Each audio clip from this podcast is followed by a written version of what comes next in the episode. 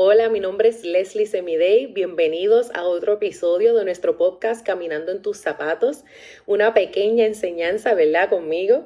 Eh, soy autora del libro Lea, me pusieron en tus zapatos. Miren la portada por aquí.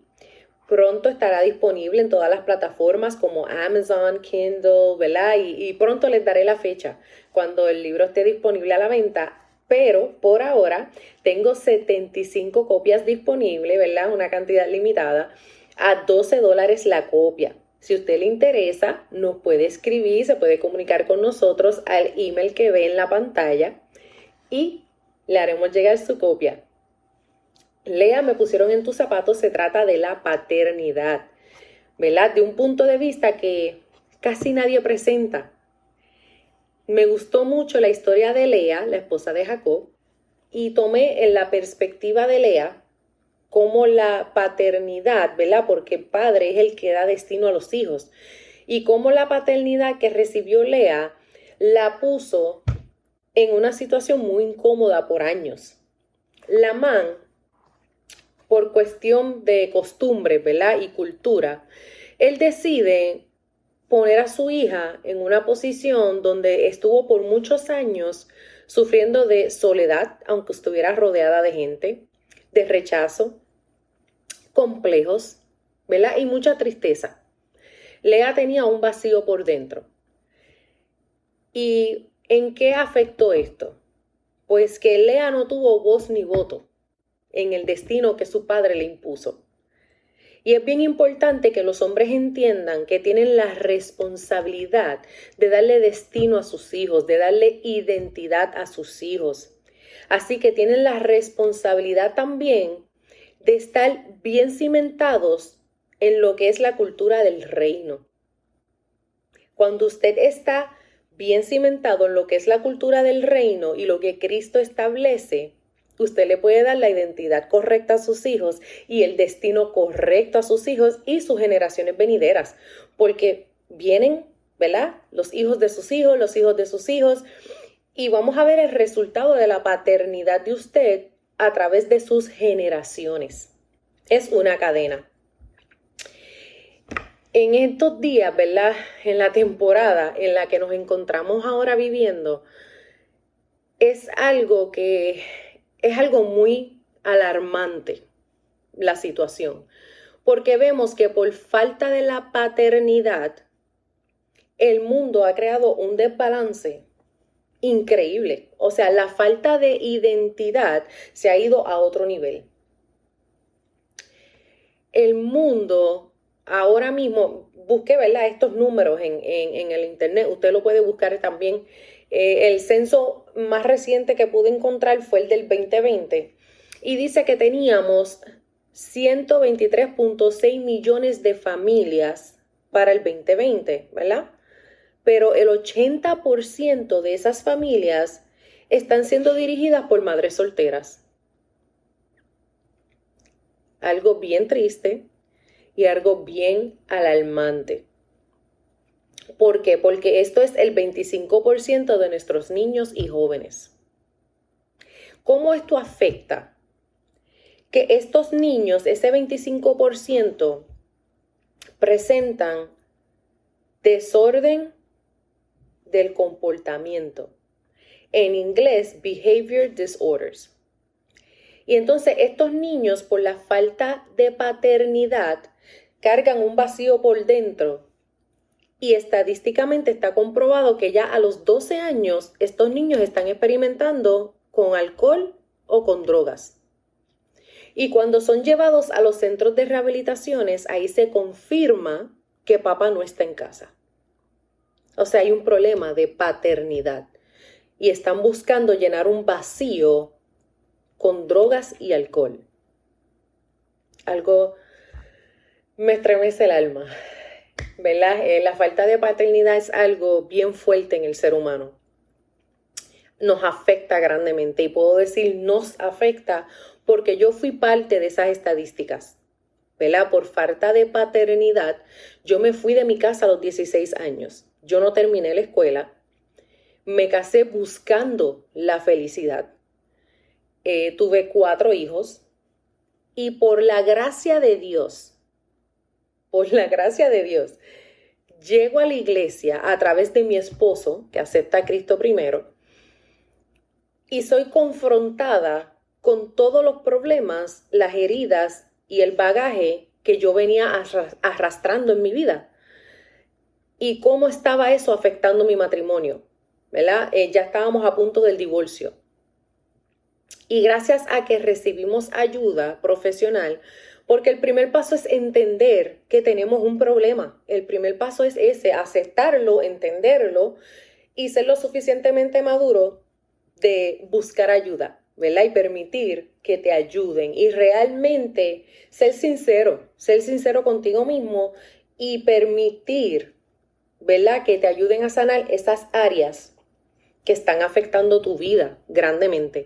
Para mí, yo estaba operando en algo normal porque así yo me crié. So, para mí era algo normal.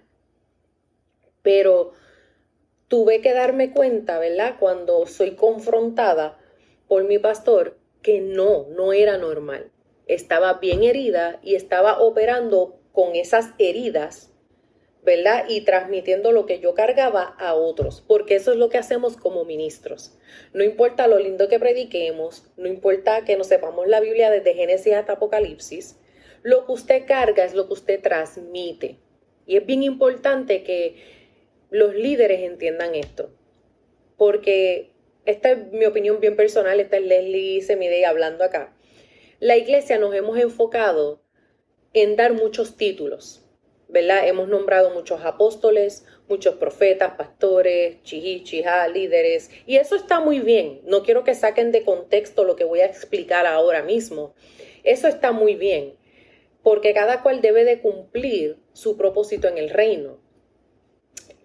A lo que quiero llevarles es que no nos hemos enfocado en que estos líderes asegurarnos que estén sanos, que estén restaurados, cómo está su salud mental, si está pasando por una depresión secreta, ¿verdad? Y tenemos profesionales que nos pueden ayudar.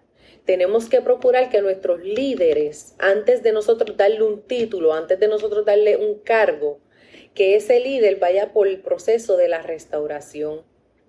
Que la iglesia diga, espérate un momentito, aquí tenemos un psicólogo, te vas a reunir con esta persona X cantidad de tiempo y vamos a ver cómo tú estás, ¿verdad? Cómo está tu salud mental, cómo están tus emociones. Porque en el reino no podemos operar bajo emoción. Si las emociones nos dominan, esto se chavó. Nosotros tenemos que operar dirigidos por el Espíritu Santo. Y para mí, ¿verdad? Eh, eh, como digo, mi opinión bien personal, nosotros tenemos que comenzar a predicar sobre la venida de Cristo la paternidad y el Espíritu Santo, que fue lo que Cristo nos dejó en la tierra. Ahora mismo, ¿verdad? Nosotros sabemos que Dios creó dos géneros, varón y hembra. Dos géneros, varón y hembra. Yo soy femenina porque yo tengo la habilidad de cargar un feto, por eso soy femenina. El masculino no tiene esa habilidad. Un masculino no puede menstruar mensualmente. Solamente una mujer puede hacerlo. ¿Y por qué aclaro esto? Porque buscando en el internet me topé con que hoy en día se han inventado 74 géneros. 74, usted escuchó muy bien, 74 géneros. ¿Y por qué viene esto? Por el desorden del comportamiento, por falta de paternidad. La paternidad lo es todo. La paternidad es la raíz, es el fundamento, es la roca, ¿verdad? Es Cristo. Los psicólogos dicen que los grandes ateos, que son famosos, ¿verdad? Han escrito libros y los reconocen en el mundo, chichichija, tienen un denominador común y es la herida del padre. Todos están faltos de paternidad. No importa la razón que sea, a lo mejor papá falleció, ¿verdad? O simplemente no está en el hogar, o es bien abusivo, o sí está en el hogar, pero pues trabaja mucho, no casi no lo ven, no hace nada con los niños, no está presente. Pero esa falta de paternidad se convierte en una herida, la herida del padre. Fíjense en que cuando estamos falta de maternidad, se llama mother hunger, ¿verdad? Hambre de madre. ¿Por qué? Porque las madres somos las que alimentamos, las que nutrimos, ¿verdad? Nuestros pechos alimentan a nuestros hijos. Y es más fácil para un hijo perdonar una mamá a que perdonar un papá. ¿Por qué? Porque papá causa una herida y una herida no es fácil de sanar. Por eso es que los ateos están tan convencidos, ¿verdad? O, o, quieren decir ellos, ¿verdad? Que están convencidos de que no hay un Dios. Porque nuestros padres biológicos en la tierra representan a Dios. Dios se presenta como un padre. A mí se me hizo bien difícil relacionarme con Dios porque Dios se estaba presentando como un padre y yo tenía problemas en esa área. ¿Por qué? Porque un padre es una figura de autoridad, es un protector, es el que corrige, es el que da identidad, es el que da destino. Y uno tiene que rendirle cuentas, ¿verdad? A un padre. Y yo tenía problemas con autoridad, yo tenía problemas con la paternidad. Por ende, al principio cuando llegó a la iglesia a través de mi esposo, como dije, yo tenía problemas para relacionarme con Dios lo cuestionaba mucho. ¿Dónde tú estabas cuando me pasó esto? ¿Por qué me pasó aquello? ¿Por qué mi papá estaba allá con otros hijos, ¿verdad? Y no conmigo. O sea, yo culpaba a Dios por lo que me había pasado con mi papá biológico en la tierra. Y eso todo ser humano lo hace. Ahora lo entiendo, ¿verdad? Ahora gracias a Dios, gracias a mi pastor, este, gracias a la, al proceso de la restauración, tengo una relación bien hermosa con mi papá, tengo una relación bien bonita. Y mis hijos saben cuando estoy hablando con mi papá porque es todo risas, me hace reír mucho.